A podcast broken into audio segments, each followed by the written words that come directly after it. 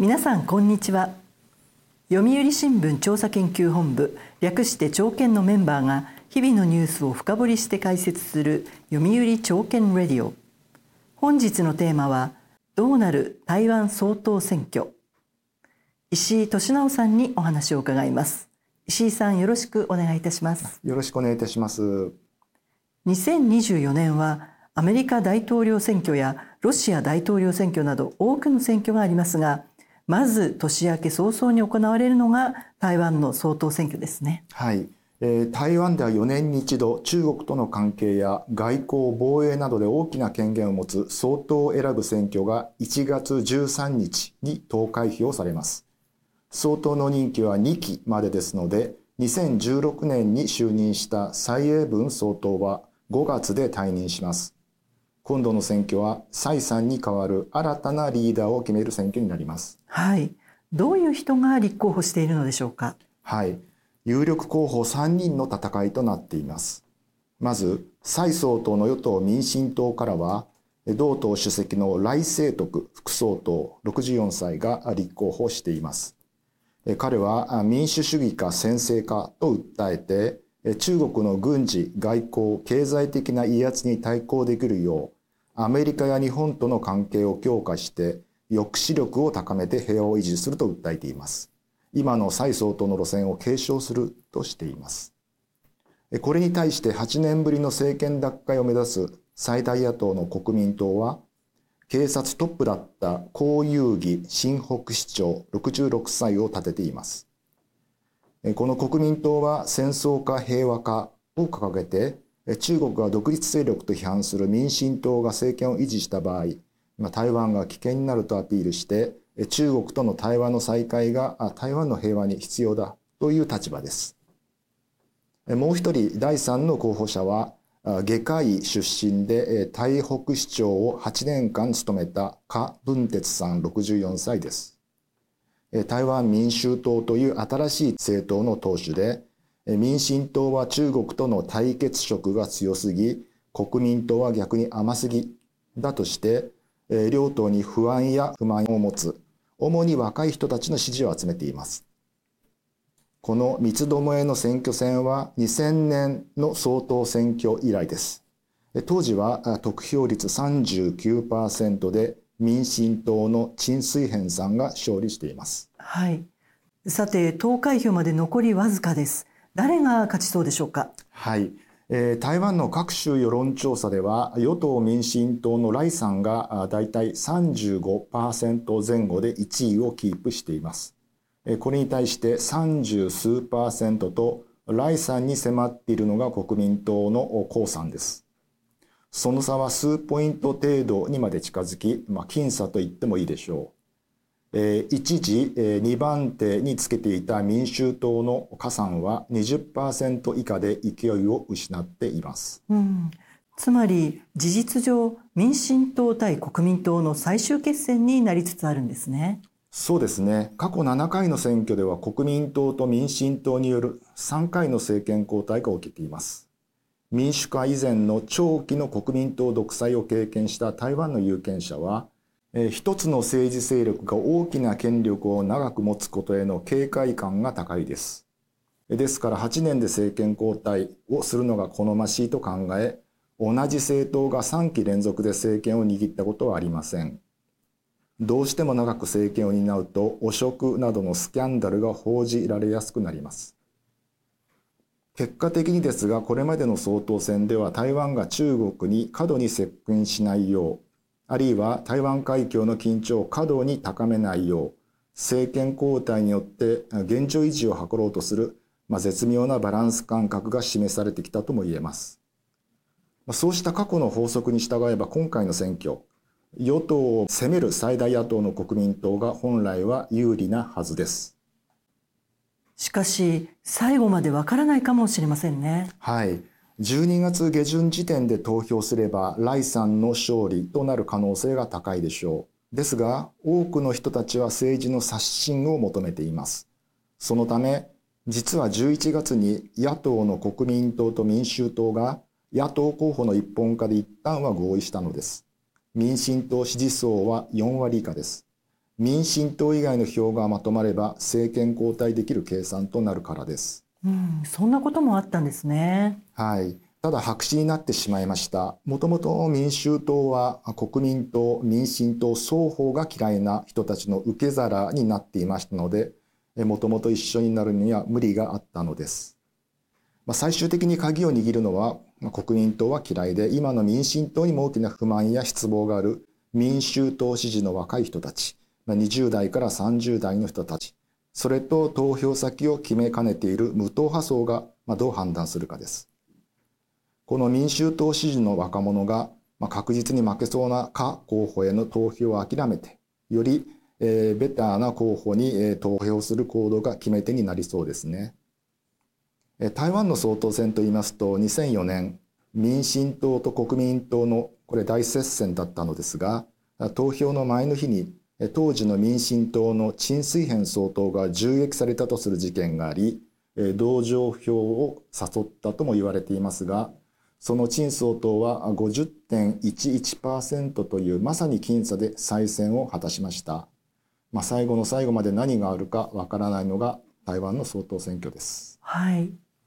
与党候補のライさんとはどんな人なのでしょうか？はい。えー、ライさんは2022年夏、安倍元首相の葬儀に、え、詩人、私ですね、詩人として参列しました。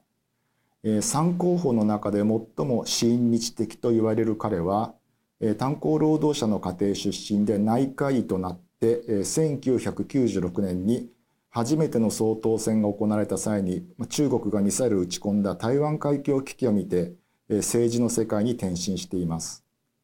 民進党のホープとして日本の首相にあたる行政委員長などを歴任しましたかつて彼は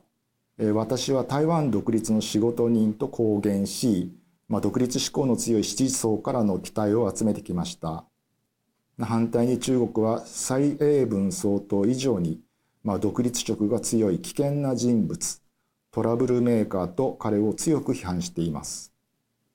では国民党候補の江さんはどんな人なんでしょう？はい。江さんは多くの凶悪事件を手掛けた名刑事で、史上最年少で警察庁長官まで上り詰め、人口が最も多い新北市の市長を務めています。2023年7月に来日した時には東京でお会いしましたが、台湾でも人気がある野球少年だったことや、王貞治氏を尊敬していることを話すなど、台湾人らしい親しみやすさを感じさせる方です。父親は日本の植民統治時代に生まれ育ち、国境内戦で中国と戦っています。指導力や気さくな人柄で人気は高いのですが、国際関係の経験がないことが課題です。争点はやはり中国との関係ですか？はい、あの台湾の人々も最大の関心事は暮らし向き経済です。少子高齢化や年金や介護、また電力の安定供給に関わる原発や物価の問題などです。住宅価格が高いことから若者の不満は高くなっています。その中国との関係は選挙戦の中盤まではさほど論戦にならなかったのですが、副総統の候補が決まった終盤になって主要な争点になってきています。うん副総統候補が影響しているというのはどういうことでしょうか？はい、あの与党民進党は蔡英文総統の右腕でワシントンの台湾の代表上の代表つまり事実上のアメリカ大使の仕事をしていたショー・ビキンさん52歳を選びました。彼女はアメリカの政界に幅広い人脈を築き近年のアメリカと台湾の関係の強化を担ってきたキーパーソンです。中国からは台湾独立分子として制裁の対象にもなりました。日本で生まれた彼女は大の猫好きで猫を飼っているのですが、中国の戦狼外交に対抗して戦病外交、戦う猫ですね、がキャッチフレーズです。まあ、比較的高年齢世代に人気があって硬いイメージが拭えない総統候補のライさんを、まあ、猫のキャラクターを活用してまあ、彼女がソフトなイメージで補おうとしています。対する国民党は1994年中国大陸出身者2世で作る親中野党新党から台北市長選に立候補して善戦しテレビやラジオの討論番組の人気司会者で、まあ、声がよく通って弁が立つかなり個性的な張昌光さん73歳を起用しましたとにかくよく話しまくって与党や民衆党への批判を繰り返しています。この100年以上の伝統を持つ国民党は彼のような親中派と総統候補の江さんのような台湾派がいます。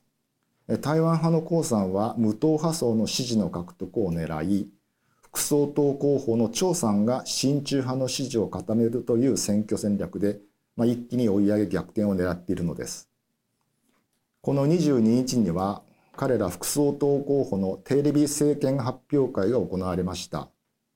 私もそれをインターネットで見ましたが民進党はアメリカより国民党は中国よりという特徴がますますはっきりしてきました。選挙戦は台湾への防衛支援を強めるアメリカとアメリカと台湾の関係を弱くしたい中国のいわば代理戦争の様相を帯びていると言えるでしょう。なるほど。アメリカと中国の代理戦争ですか。さて後半は台湾の総統選挙と国際情勢との関係についてさらに深掘りしてお話を聞いていきます。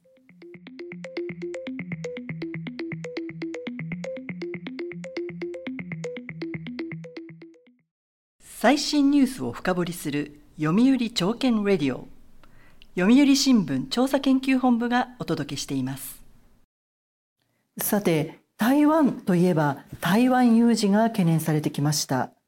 中国は今回の総統選挙をどう見ているんでしょうか？はい、中国の期待はただ一つ、とにかく今の政権与党民進党が負けることです。期待をかけているのは8年前までの馬英九政権で中国との関係を深めた国民党の政権の復帰です。中国政府高官は、台湾は平和か戦争か繁栄か衰退かの選択に直面していると繰り返し述べて、まあ、事実上の国民党支持を表明しています。中国は具体的に何か行動を起こしているんでしょうか？はい、えー、台湾周辺での軍事威嚇は続けていますが大掛かりな軍事行動や恫喝的な発言は控えています。過去の教訓から台湾の人たちが中国への反発を高めると結果的に民進党に票が流れていることを学んでいるからですその一方で中国は経済面では民進党への圧力を強めています。この12月21日には台湾から輸入している化学製品の一部について1月から関税の優遇措置を撤廃すると発表しました。中国と台湾の間では馬英九国民党政権時代の2010年に自由貿易協定にあたるエクファと呼ばれる中台経済枠組み協定を結んでいます。台湾の経済に大きく影響するその枠組みを利用して揺さぶりをかけているのです。そして翌22日には中国は輸入を禁止していた台湾産の高級魚ハタを突如輸入すると発表しました。その理由として中国側は台湾の国民党から要望されたからだと説明しています。つまり国民党政権になれば台湾の経済にメリットがありますよという露骨なシグナルを送っているのです。それは分かりやすい選挙への介入ですね。そうですね。こんなこともありました。野党候補がバラバラだと民進党の来氏が有利になりますよね。中国は野党候補の一本化を望んでいます。何があったかと言いますと、日本のシャープを買収したことで知られる台湾の誇る世界的企業本杯精密工業の創業者である角大明さんという方がこの8月に無所属で出馬表明したのですが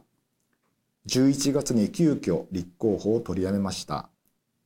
本杯は中国にたくさんある工場で iPhone などを生産して成長した企業ですが角大明さんが出馬表明した後に中国にある子会社が税務調査を受けるという圧力を受けたのです彼はもともと国民党からの出馬を目指していましたが、この立候補の取りやめで、彼の支持者が国民党の江さんに戻り、国民党の支持率アップにつながったと言われています。そしてもう一つ興味深いことがありました。11月に一旦まとまった国民党と民衆党の候補一本化では、中国と関係が深い馬英九元総統が仲立ちに入りました。この馬元総統に近い国民党関係者が直前に中国を訪問していたことから、まあ、中国による選挙介入ではないかとの観測も出されています。中国も必死なんですね。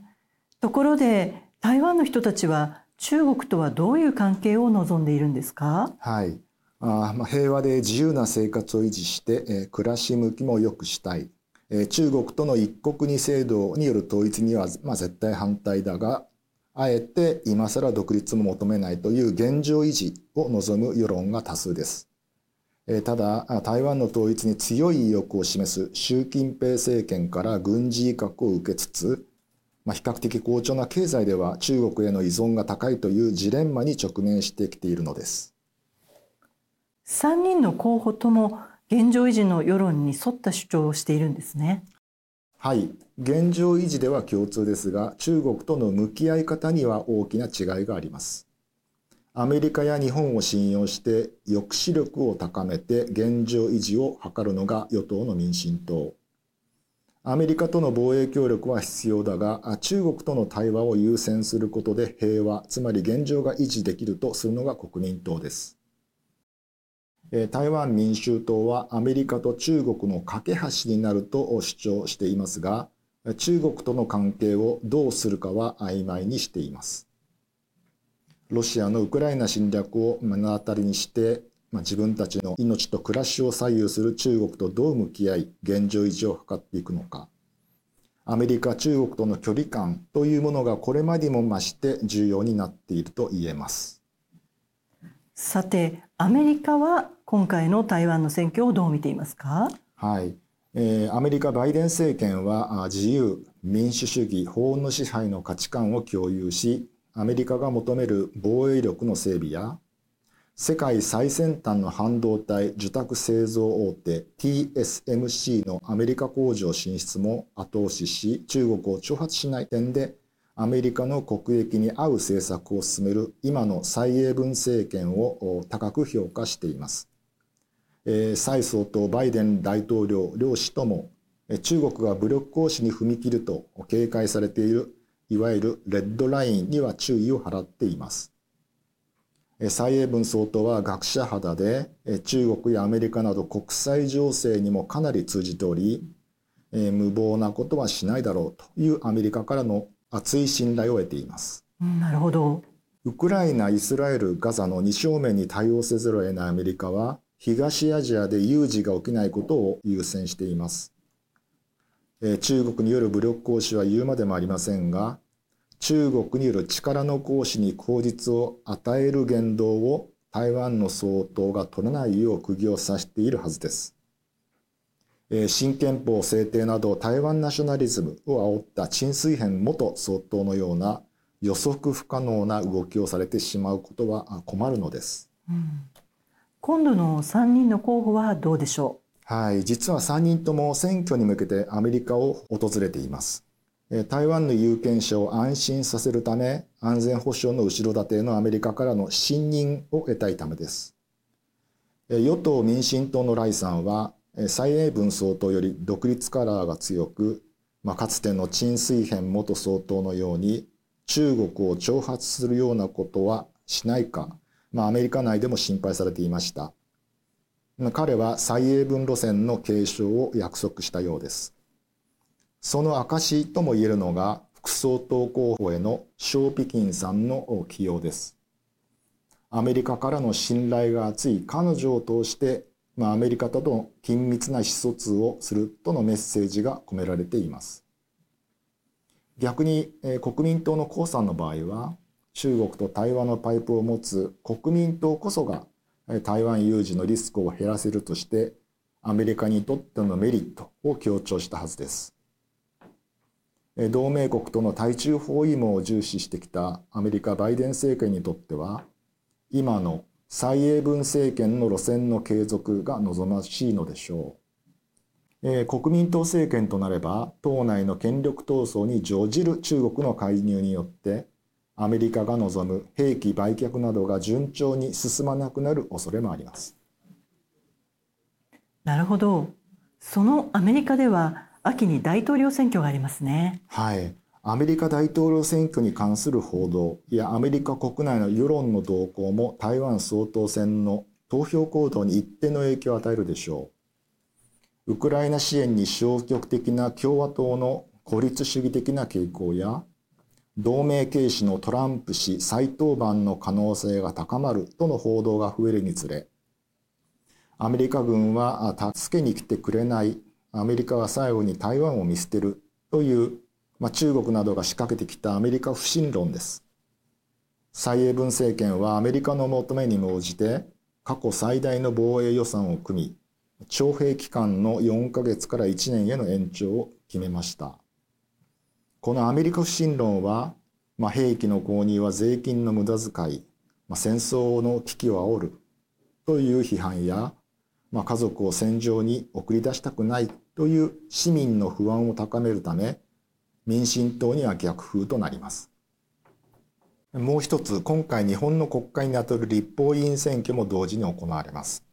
現在は民進党が過半数を占め、アメリカとの協力に関係する防衛予算の編成も順調でした。えところが今回は国民党が第一党を伺う勢いです。仮に民進党が総統選で勝利したとしても、立法委員で野党が多数を占めた場合、兵器購入などの政策運営にも行き詰まりが出てくる可能性があります選挙結果は国際情勢に影響しそうですねはいロシアによるウクライナ侵略以降 G7 主要7カ国を中心とした民主主義陣営とロシア中国など専制主義陣営との分断が進みアメリカと中国の最大の懸案である台湾自身がどういう方向に進んでいくのかアメリカとの連携を強めていくのかいや中国とも仲良くするのかその方向性を決める選挙になります。民進党の勝利は台湾を G7 側に近づけることになり野党の勝利は対中政策見直しによって米中双方とのバランスを模索する立ち位置に向かうとみられます。世界の先端半導体生産拠点として半導体戦争にも巻き込まれている台湾の総統選の結果は日本の防衛経済安全保障にも影響を与えます。民進党政権が継続する場合台湾の孤立と台湾海峡の緊張は続きアメリカの同盟国である日本への期待が高まるでしょう。国民党が政権を奪還した場合党内の力関係がどうなるかで見通すことは難しいのですが中国との経済交流が再開されるのは確実ですが一方で習近平政権による統一への圧力が強まる恐れもあります。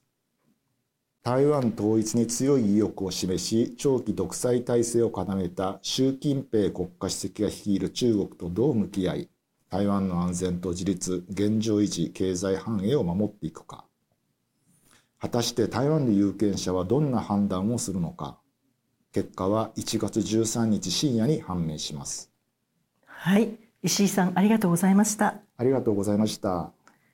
読売朝券レディオはこれからも旬なニュースを取り上げてまいります。次回もどうぞお楽しみに。